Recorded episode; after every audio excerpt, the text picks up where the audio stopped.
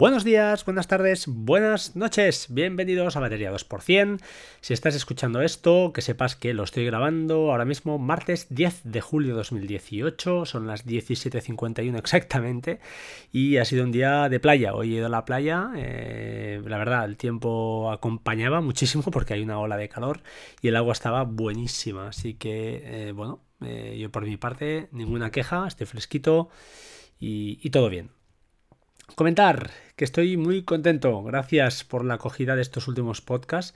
Han sido realmente, eh, bueno, eh, muy, muy, muy buenos. Eh, y no por mí, y no por mí, sino por, por los invitados. Así que, bueno, os animo a que si no los habéis escuchado os pongáis al día y si los habéis escuchado ya, pues bueno, ya he recibido bastantes felicitaciones y ya os digo, ¿eh? no por mí, sino por los invitados en general, que todos han estado a un nivel altísimo y bueno, no sé si se va a poder esto igualar. Eh, podcast hoy en solitario, como siempre empiezo con las, eh, bueno, como siempre, no, como cuando hay a veces eh, reseñas en iTunes, el 3 del 7, gracias a Juanillo Key, podcast interesante, con buenos argumentos, bueno, no sé hasta qué punto, pero muchísimas gracias por las 5 estrellas. Os animo aquí, desde, perdón, desde aquí, a todos los que no lo habéis hecho, por favor, dedicad 5 minutillos a entrar en iTunes y una reseñilla, si os gusta el podcast y si no, pues oye, no hay ningún problema y se acepta sin, sin ningún inconveniente. Comentar los cinco ganadores ya de las licencias de... Mm, de Batch 2, ya tienen sus licencias, sendas licencias. bueno, espero que la disfruten. Y los que no, os animo desde aquí, ya solo por el placer de, del, podcast que grabamos con José Lobato, que ya visteis el tipo de persona que, es, que está dispuesto a regalar licencias a diestro y siniestro, eh, que os animo a comprarla. Eh, aplicación buenísima, si tenéis un MacBook con batería, os avisará él solito cuando toca hacer la, calibración y nos explicó él muy bien, muy bien cómo, estaba el porqué de, todo esto. Así que bueno, os, invito desde aquí a que, a que la compréis, que son 7 euros, caray, que es poca cosa, 6 o 7 euros, es poquísimo. Eh, comentario también al respecto de Synology, la creación de enlaces. Creo que comenté, eh, no recuerdo exactamente ahora en qué podcast, lo voy a mirar. era el, tema de eh, los enlaces con, con eh, en Synology, los que tenéis un NAS, cuando compartís un fichero, pues bueno, como sabéis, a veces, eh, cuando compartes un enlace desde el DS File Station, desde el explorador, compartir te crea un, enlace, ¿vale? Yo tenía la mosca detrás de la oreja porque ah, este enlace mm, lo estaba creando, pues me aparecía el nombre de mi de mi subdominio, ¿vale? Cuando, como ya dije, cuando te, te registras en Synology o cuando tienes un NAS, te regalan un subdominio, fulanito.synology.me, dscloud.me, hay muchos, no sé qué, punto xz, no sé, xyz, hay varios subdominios que te regalan. Te dejan escoger uno. ¿De acuerdo? Pues bien, cuando creabas enlace, me aparecía eh, ese, ese, nombre. Entonces yo lo pasaba a alguien y claro, si es de confianza no hay ningún problema. Pero si es una persona que no sabes quién es, pues tampoco te da mucho gustito dar tu, tu, DDNS para que, pues bueno, de alguna manera ya te tiene localizado, ya te tiene enfilado. Es más, siempre te tendrá localizado, a no ser que cambies este, este DDNS. Eh, pues bien, haciendo pruebas con bastantes, algunas, eh, pues eso, me extrañaba porque Carmdu Dixit en el podcast 200 comentó que él, o comentamos que, no, que el enlace que le creaba él, pues no, no era de este tipo, era un enlace eh, proporcionado por los relay servers que tienen Synology, es decir, los servidores que tienen ellos para, pues bueno, pues en el caso y ahora os explicaré por qué, que no tengas de DNS, por ejemplo, pues lo crean con ese tipo de con un enlace a través de sus servidores. Pros y contras. Bueno, pros queda claro. La dirección que se crea es enlace GoFile que se crea, pues es un enlace que queda mm, enmascara, entre comillas, queda enmascarada tu, tu posición, ¿vale? Nadie puede saber dónde estás porque se hace a través de los servidores de una forma indirecta. Em, contra, que es un poco más lento. Vale, de acuerdo, hasta aquí podríamos aceptarlo. Yo por mi parte, de hecho, preferiría que fuera así. ¿Qué pasa? Eh, respuesta de Synology después de abrir un ticket, ¿de acuerdo? Porque ya estaba muy, muy mosca. Además, hay una persona, justamente Kangdu, que le funciona de una manera un poco extraña y no, no es la que debería funcionar. Y os explico ahora sí, muy rápidamente, cómo funciona esto. Si tienes Quick Connect activado, ya sabéis lo que los que tenéis el NAS de Synology ya lo sabéis, es decir, que tú puedes acceder al NAS eh, sin abrir ningún puerto a través de los servidores de, de Synology, pues el enlace que te va a crear será un enlace, como no tienes DNS activo, no tienes nada, te creará un enlace de este tipo, FR1 o FR2, es decir, a través de los servidores de, de Synology. Si tienes DNS, como os he dicho, creará un enlace donde aparecerá tu nombre, fulanito.synology.me, por ejemplo, barra, ta, ta, ta, unas letras donde enlazan al archivo. Si tienes los dos activos, Quick Connect y DNS, también te creará un enlace indicando o apareciendo tu DNS, fulanito.synology.me, ta, ta, ta. ¿Vale? Y si no tienes nada, no tienes Quick Connect y no tienes DNS, el enlace que te crea no es del tipo GoFile ni nada, sino que es un enlace del tipo IP local mm, contra barra y una serie de letras y para identificar ese archivo. No he dicho, no he dicho que cuando, mm, cuando os he comentado que crea un enlace del tipo fulanito, alguien me dirá, oye, no, no, a mí mi enlace que me crea es tipo gofile. no sé qué.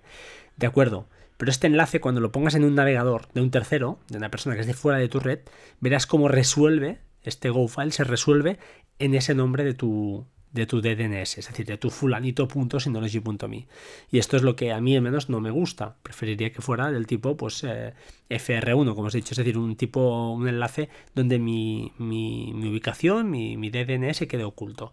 Synology dice que no, que el comportamiento estándar es este. Supongo que lógicamente para minimizar el tráfico en sus servidores lo hacen así, y, pero creo que no es lo suyo, no es lo suyo. Además, la aplicación Drive, eh, la aplicación Drive de Synology, esta aplicación que comentamos también, que es el sustituto, entre comillas, de, de Cloud Station, creo que era, ¿sí? Ah, pues bueno, aparentemente, de las pruebas que he hecho, todos los enlaces son del tipo, uh, como os he dicho, fulanito.synology.me con lo que no, no, me acaba de gustar, la verdad. entiendo, lógicamente, ahí sí que lo entiendo porque Drive se supone que si compartes algo, bueno, en teoría, bueno, no, la verdad es que no, no queda claro, no, no lo tengo muy claro.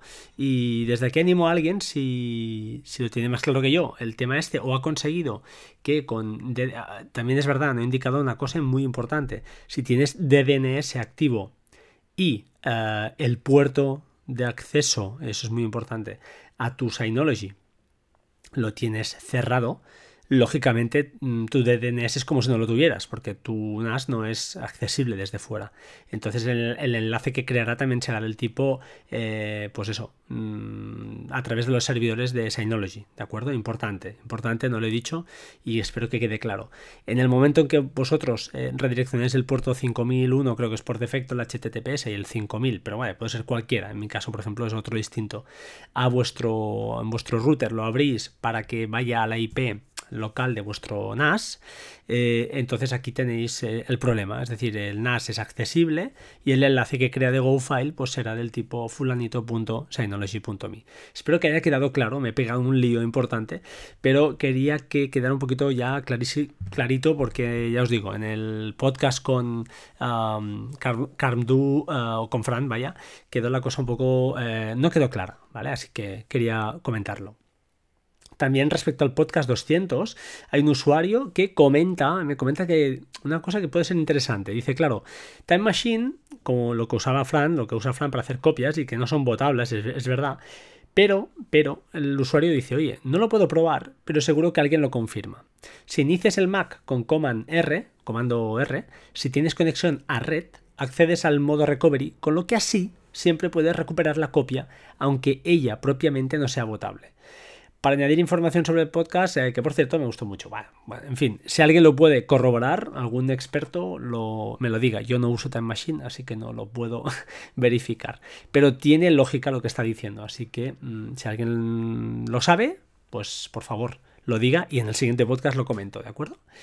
Eh, ¿Qué he hecho estos días? Bueno, en primer lugar, el sorteo de Buy Me a Pie, que lo sepáis, el hashtag Love está activo y eh, el último podcast antes de empezar vacaciones, creo, será en eso, en 10 días o así, 10-12 días, voy a realizar el sorteo y creo que ahí me tomaré un descanso. Ya veremos lo que pasa, pero probablemente sea por ahí la, cosa.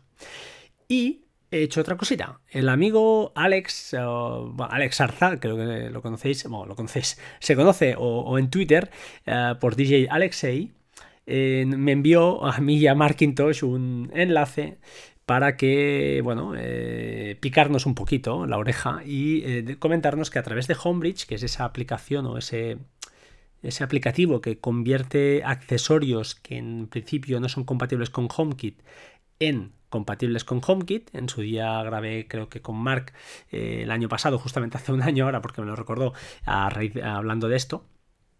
Eh, post que por cierto linkaré en las notas del programa para que lo veáis, está hecho por él y está muy claro.